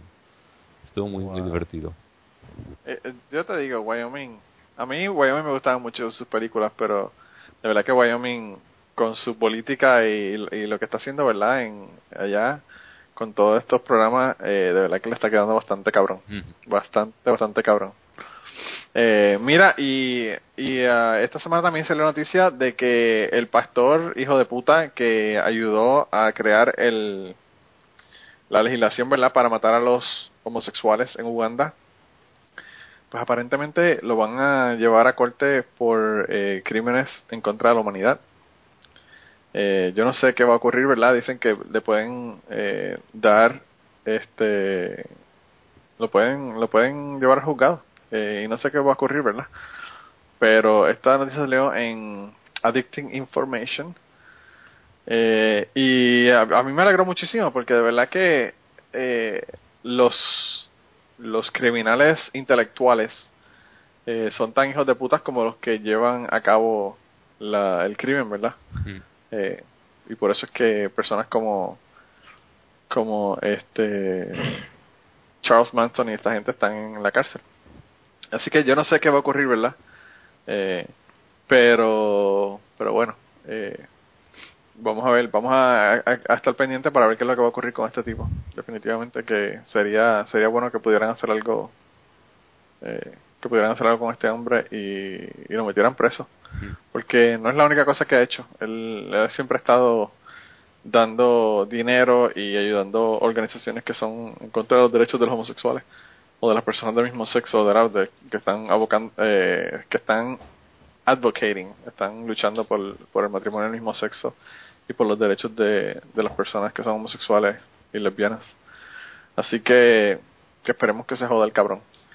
Y en el departamento de buenas noticias vi esta semana también que yo no sé, ustedes conocen a Eddie Izzard, eh, Ángel y yo No. sí lo, lo- lo- Me sonaba el nombre y luego cuando vi la cara sí que lo reconocí. pues yo no sé cómo lo reconociste porque el hombre ha perdido tanto y tanto peso últimamente. el hombre Sí, pero no sé, la, la cara, eh, la mirada, no sé, sí que lo vi y dije, sí, este hombre lo conozco yo. Sí, pues él, él eh, ha estado metiéndole fuerte a correr maratones y, y ha, estado, ha estado metiéndole duro al ejercicio. Pero, pero aparentemente el comediante Eddie Izzard va, va eh, en el 2020 a, a postularse para alcalde, alcalde de Londres. Así que yo no sé qué va a ocurrir. Eh, pero yo espero que sí, que, que logre que logre tirarse y no sé si gana o no. Yo pienso que él como ateo quizás tiene buenas posibilidades allá en Inglaterra, en el Reino Unido. Eh, si fuera en Estados Unidos diría que, que ni se tire porque no va a ganar. Pero ya Eh, me, probablemente- me parece me parece que en el único lugar del, del planeta bueno, eh, en, en la que digamos la, la cuestión religiosa importa en, en asuntos políticos es en los Estados Unidos Sí. Sí, sí. Bueno. Pues yo, Y luego en países Pues- donde no hay elecciones también. Arabia claro Saudí. es obvio Arabia Saudita Irán Bueno, en Irán sí tienen elecciones. sí Es- pero es- en el mismo partido No, No, hay, hay varios partidos, lo que pasa es que todos son de corte religioso y, re- Sí, y al final quien manda allí son los los ayatolás, pero Mira, eh, Kirkigan, no vayas muy lejos, que aquí son el mismo partido los, los conservadores y los, y los, Ah, sí. y los liberales. Aquí es la misma mierda, porque se trepa Obama y sigue con la guerra y sigue sin cerrar Guantánamo y sigue dándole el culo a las corporaciones. Es en O sea que- todas partes, o sea, es en todas. Acá, acá, acá tenemos acá tenemos cinco o seis partidos que todititas son variantes de la misma cosa. En España también, o sea, yo no, yo no veo mucha diferencia. en España ahora hay unos poquitos partidos nuevos que al menos de momento parecen alguno de ellos parece otra cosa, otro no, otro de los nuevos Pero podrán. Eh, mm, yo creo que podrán, no, no sé. Mira, y justamente, pues este, el, el de Podemos, Pablo Iglesias, eh, también es declaradamente ateo y, y va a ir de candidato a las presidenciales, bueno, las presi- presidenciales no, a las legislativas, que luego de ahí del, del Parlamento, dentro del Parlamento se elige al, al presidente y él va a ir de candidato a presidente eh, siendo declaradamente ateo. Pablo Iglesias. Y tiene ciertas posibilidades. Ya veremos cómo se cómo se mueve el año, cómo, cómo queda. Pero Eh, El día que estabas trabajando en las elecciones, hablamos, no sé si lo hablamos en el en autorizar o en autorizar plus, ¿verdad? Antes de comenzar. Pero Blanca nos estaba comentando que estaba muy emocionado con esos procesos de los nuevos partidos y de, y de las posibilidades, ¿verdad? Que podrían tener eh, los nuevos partidos que han surgido en, en, España. yo la verdad es que sí, que tengo bastante confianza en que, bueno, de hecho eh, se han llevado eh, cuatro de las cinco principales ciudades españolas, bueno, tres de las cinco principales se han llevado tres, más luego algunas otras que también son importantes, pero no, no tan grandes. Pero de las cinco mayores se han llevado Madrid, que es la más grande, eh, Barcelona, que es la, la segunda. Mm, Mira, no, cuatro sí, porque Valencia no se lo ha llevado un partido que está con Podemos, pero están en negociaciones porque posiblemente las legislativas vayan juntos. Se ha llevado también el Ayuntamiento de Valencia y se ha llevado el de Zaragoza. La, la única que no han pillado es la cuarta, que es Sevilla. Las otras cinco las tienen.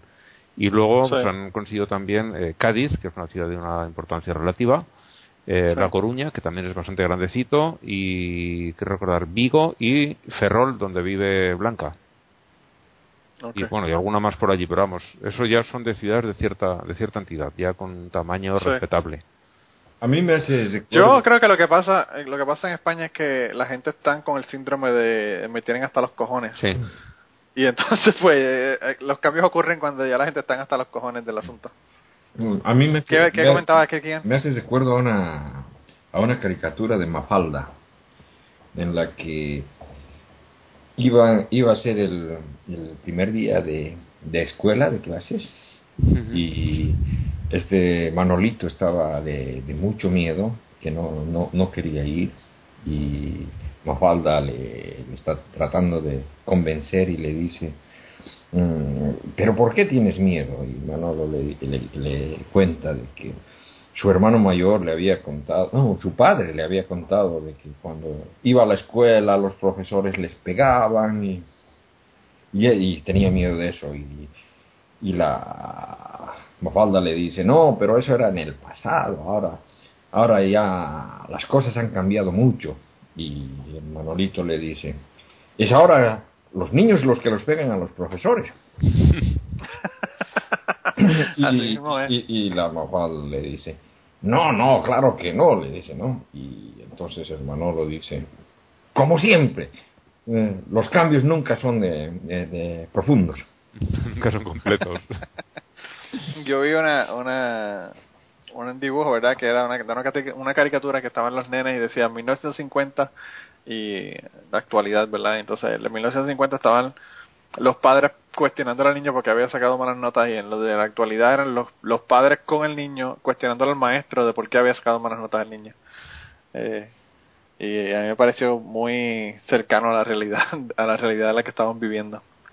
Mira, pero eh, el asunto de, de, de, de Eddie Izzard a mí me gustó muchísimo porque el comentario que él hizo fue que él eh, no iba no iba a pedir disculpas por ninguna de las posiciones y los eh, los chistes que había hecho antes, incluyendo eh, su, su idea, ¿verdad? O sus chistes sobre la monarquía en, en, Inglaterra. Así que eh, me gusta que, que, tenga los cojones de decir para el carajo los chistes que hice y las posiciones que tengo que tenía todavía las tengo y no voy a no voy a estar pidiéndole perdón a la gente por nada eh, yo lo vi aquí en Nashville el año pasado y le digo que es uno de los shows de comedia en donde más me he reído. De verdad que el hombre es tremendo. Y al final del al final del show hizo una sesión de preguntas y respuestas y me pareció genial. O sea, me, me, molestó el hecho de que de que no iba a hacer eh, autógrafos ni fotos ni nada, pero pues él dijo que en, lugar de eso, como iba a ser tanta la gente que iban a estar en eso, pues que él iba a hacer una sesión de preguntas y respuestas y, hizo una sesión como de casi una hora de, preguntas y respuestas al final del show que me pareció muy interesante. Ahí fue que me enteré que él se viste de mujer, pero no le interesa salir con hombres ni le interesan los hombres, ni le interesa cambiarse el sexo. Solamente se viste de mujer y sigue siendo heterosexual. O sea que, que hubo una persona que le hizo la pregunta y él, y él explicó. Y tenía unas uñas en acrílico que le tienen que haber costado como 400 dólares.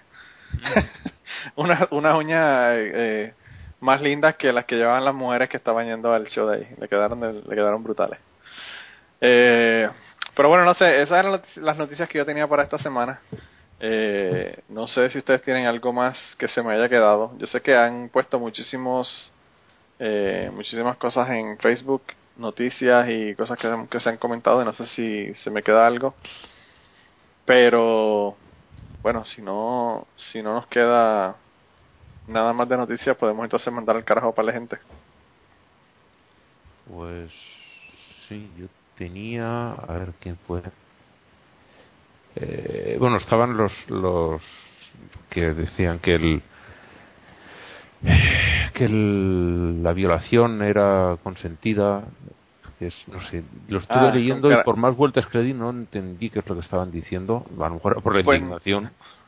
Pero es que, era una no, que, lo, que, los, que, los niños y las niñas eh, que, que dan consentimiento, ¿verdad? eh, en las violaciones. Y yo no sé si es que él no entiende la definición de violación, pero la violación obviamente es sin consentimiento. Había también un, un, peruano salió, salió diciendo que algo parecido a lo del el, ya no acuerdo quién, el imbécil este americano que dijo que cuando una violación se cerraba todo y no podía haber ah, embarazo y Ah, sí. Este, este la misma mierda que dieron los estúpidos de aquí. Lo mismo, lo mismo. Que es para meterlo con Santorum en el hoyo y, cubrirlos bien de tierra. Yo no entiendo por qué la obsesión de que, de que las violaciones no pasa nada si con tantas mujeres que quedan embarazadas y niñas, no solamente mujeres, que quedan embarazadas por violaciones. O sea. Eh, yo lo, puse en, el, Facebook, que es, cierto que es difícil que en una violación se produzca un embarazo, tan difícil como en cualquier otra relación sexual, aunque sea consentida, porque eh, tienen que darse varias circunstancias para que haya un embarazo y no es fácil, pero no es fácil en ningún caso, no es que sea más difícil en uno que en otro.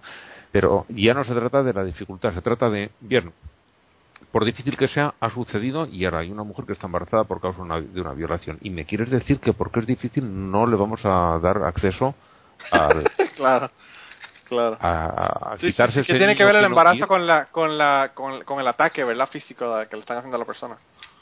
Es, yo eh, era este hombre también lo quería mandar al carajo. Hoy tengo muchos porque es que vaya semanita llevamos. vaya semanita.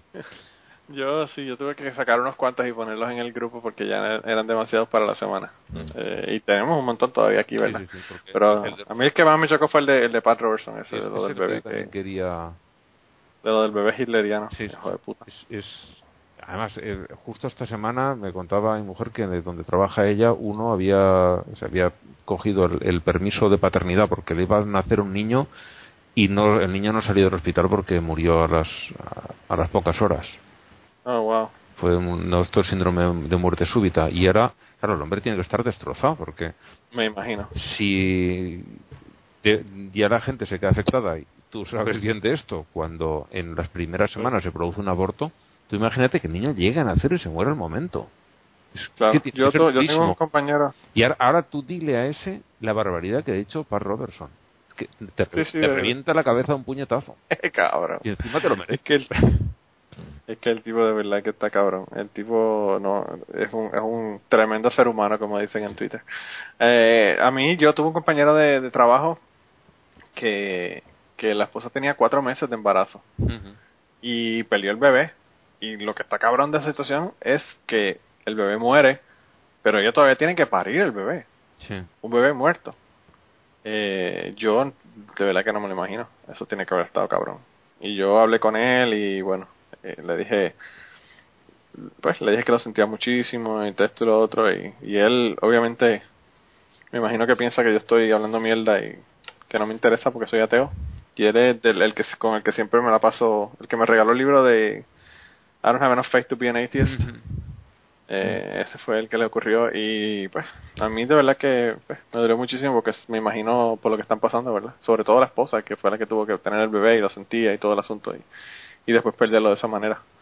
Eh, no, no, pero Pat, Pat Robertson de verdad que yo no sé, Pat Robertson ya debemos de ni hacerle caso a ese hombre porque de verdad que Es una eh, basura.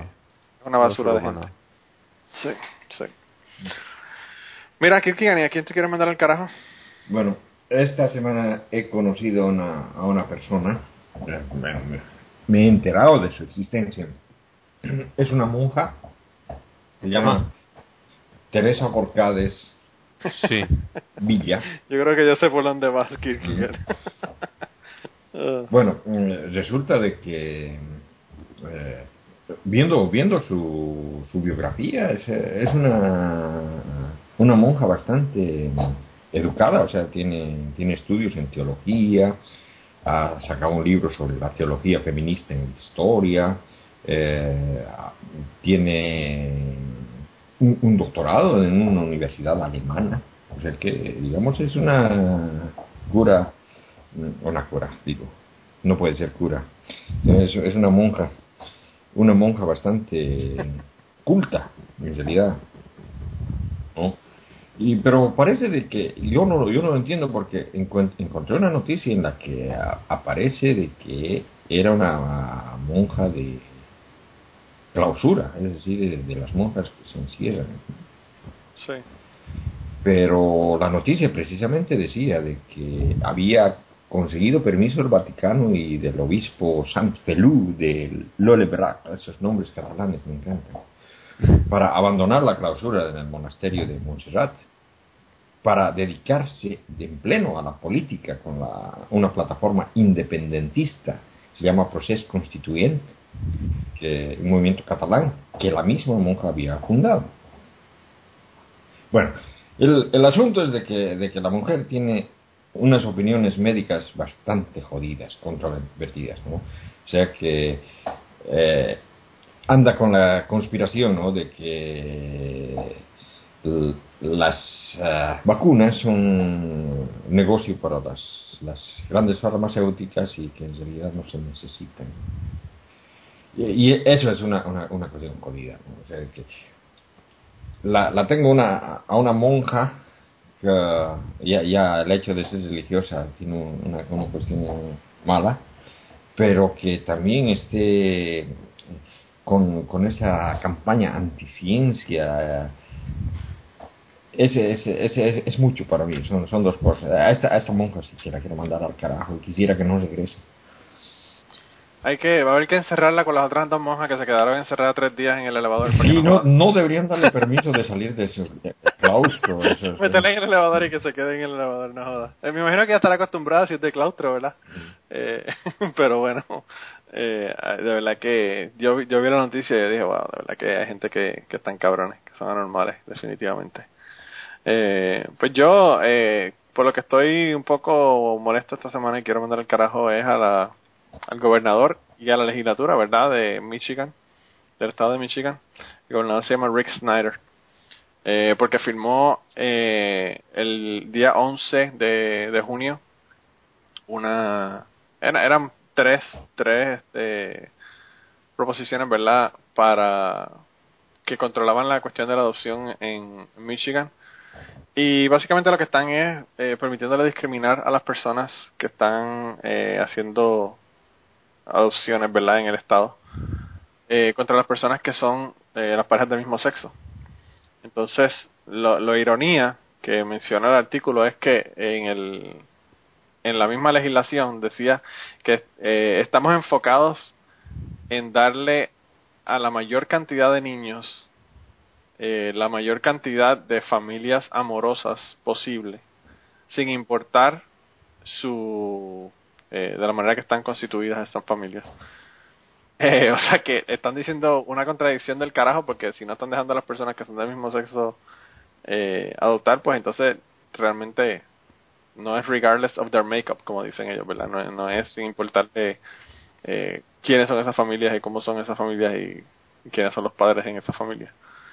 Eh, así que yo quise eh, mandarlos al carajo. Hay un montón de grupos en, en Michigan que están en contra del, del de esta legislación. Incluso el ACLU está en- envuelto en el asunto. Y yo no sé qué van a ocurrir con el asunto, pero puede, puede que el ACLU eh, lo lleve para que para que se reevalúe esta, esta legislación y bueno para, para eliminarla, ¿verdad? Eh, yo espero que, que ocurra. No sé, no sé qué va a ocurrir con lo del ACLU, pero eh, mientras tanto los mandamos al carajo porque de verdad que con tantos niños que le hace falta tener una familia y estos cabrones eh, preocupándose por personas que son del mismo sexo sin haber ninguna prueba de que esto afecta de ninguna manera a los niños que son adoptados. Eh, porque si tú me dices a mí que, que esto sí afecta de alguna manera y hay prueba de que los niños se afectan por la razón que sea, eh, pues uno, uno pensaría que pues quizá tiene una razón, pero no hay Eh, nada que... Está, está más bien demostrar lo, lo contrario. O sea, de que aquí, aquí, aquí, activo.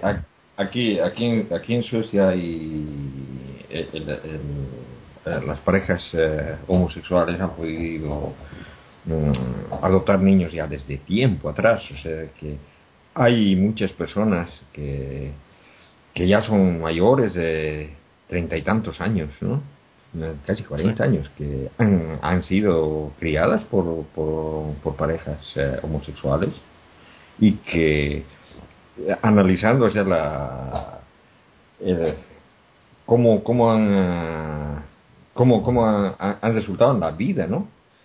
No hay ninguna diferencia con eh, la- personas del- de la misma edad que, que han crecido en, en- en- en parejas heterosexuales. O sea que No sé, yo- siempre he pensado- no, hay, no existe. Yo siempre he pensado que es mejor, incluso en Kilkian, porque ¿cuántas parejas hay que tienen un hijo porque metieron las patas? Eh, y que no les interesa el hijo por un carajo. ¿Cuántas personas hay que tienen un hijo que son drogadictos, que tienen 20.000 cosas? Las personas que, que generalmente adoptan, ya sean del mismo sexo o sean, eh, ¿verdad?, heterosexuales, son personas que realmente quieren los niños y que tienen el interés de tener los niños. O sea, que, que se sabe que van a tener una mejor vida que las personas que tienen un accidente y tienen un hijo ahí, pero bueno, lo tienen porque ya no, no le queda más remedio y no Claro. quieren abortarlo. Y, y sobre Ah. todo porque de, de todas maneras es eh, eh, mil veces mejor que un niño oh, crezca dentro de, un- de, una, de una familia eh, Sí. por, oh, por el hecho de, de recibir el, el afecto, el cariño, el amor, cosa que no van a recibir en, en, eh, instituciones eh, grandes, ¿no? En orfelinatos y Sí, sí, en orfelinatos o... Sí. entonces, entonces es bastante obvio de que al, al ir en contra del, de, de que personas por orientación sexual o lo que sea no, no puedan recoger niños, al- al- a, los que le están dañando son a los niños. Claro, claro. Eh, sí, no, eh, de verdad que es una lástima y está cabrón que, que se pongan con esa mierda esta gente, porque de verdad que, como te digo, eh, es una... Lo que, lo que terminan sufriendo son los niños, que no, que no tienen personas que los, que los adopten. O sea que, pues, sin, sin remedio les quedó, les quedó bastante cabrón. Así que yo espero que el ACLU logre, logre un cambio, ¿verdad? Logre hacer, hacer la diferencia en que más niños realmente se, se puedan adoptar allá en Michigan. Eh, y no sé, yo pienso que ya estamos casi llegando al final. Le, no sé Hay- hay- hay- una-. Hay una cosa que nos hemos estado olvidando las últimas semanas, Esta, esta semana tuve un- una, una pequeña discusión sobre esto y hay que mandar al carajo genéricamente todas las semanas a Ah. ISIS. Sí, cierto. Oye, se metieron al, eh, se metió un, un cabrón también, no sé si era de Isis o de quién era, pero un eh, al templo de Karnak en, en Egipto. Uy, Una persona con, con bombas, ¿verdad? Se puso una bomba y se, y se fue y se explotó. Eh, no creo que llegara dentro del templo, pero fue en las inmediaciones del templo de Karnak. Eh, que aparte de la gente que mataron, pues también están jodiendo el, el valor histórico de la humanidad realmente, porque eso no es, no es de ellos solamente, eso es de los valor histórico que tiene para la humanidad en general. Eh, no, no, definitivamente aquí sí hay que mandarlos al carajo todo el tiempo, sin excepción. Así que esperemos que no se nos siga olvidando.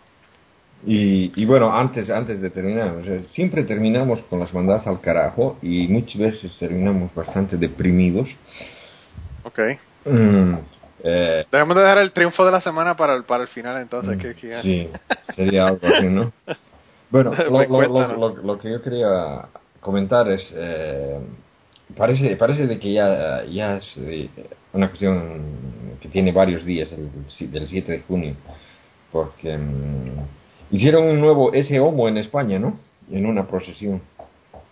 Eh, Ah, sí. Sí, Y sí. Cuéntame que no me he enterado. a- acabo de poner la foto en el en, en la, hicieron- en la página. Está está gracioso con ganas. eh, pare- parece un smiley el, el era eh, el Cristo de no sé qué. eh, además, el nombre es muy divertido, es muy curioso. Era el Cristo de, de algo y lo hicieron con serrín, en un pueblo que además se llama Ellín, que está en la provincia de Albacete. Y claro, la rima ya resultaba graciosa, porque el- el- en Ellín han hecho un Cristo con serrín y. sí, sí. Ya no, Y- pero eso y parece en- que lo hizo el mío. Eh, eso parece que lo hizo el, lo hizo el nene mío, eh. Pues de verdad que le quedó cabrón. Es- serrín, bueno, se, se llamará en todas partes igual, es el, el polvo que sale de la madera cuando, cuando se, a- Sí, se sí, charla. Sí. Eh, pues lo han teñido de colorines y han hecho eso, vamos a llamarlo eso, y en un programa de televisión, sí, en un, en un programa de televisión decían, ¿por qué los brazos le salen de las orejas? No, lo- lo-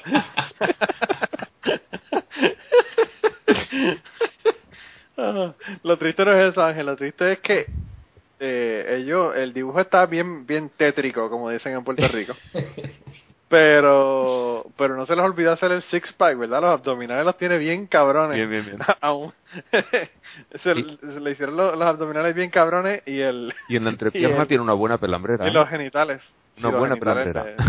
le- sí, no, le quitaron todo, le quitaron todo. Le quedó, quedó más pelado que, que este, eh, eh, que Bruce Jenner. no, le quedó cabrón. Y entonces, lo, lo- bueno, vayan allá. Lo, voy a- lo vamos a poner en aterrizar para que lo vean. Vayan allá para que vean los eh, Las diferentes fotos y además de eso han hecho el, el santo sudario bueno han hecho han hecho muchísimo el mago de Oz como- ah no Pero- de verdad pero que, eso era para terminar riendo. Bueno pues definitivamente eh, que lograste tu propósito eh, Kirkigan porque de verdad que vayan vayan allá a, le vamos a poner el enlace en aterrizar.com para que lo vean y lo vamos a poner en aterrizar.com también para que vean ¿verdad? El, artículo este de, del nuevo Excelmo en España. Diablo, le quedó cabrón. Pero bueno, eh, la, la cita de esta semana es del novelista inglés Samuel Butler y dice así, dice, una mente crédula encuentra el mayor deleite en creer cosas extrañas y cuanto más extrañas son, más fácil le resulta creerlas, pero nunca toma en cuenta las que son más sencillas y posibles, porque todo el mundo puede creerlas. Eh, así que con eso entonces los dejamos esta semana. Ya se va a acabar el Sausage Fest pronto porque ya Blanca está terminando sus vacaciones y esperemos que esté aquí la semana que viene, hopefully. Así que con esto entonces los dejamos hasta la semana que viene. Chao, chao. Hasta la próxima. Humanity has been around for at least some 5,000 years or so.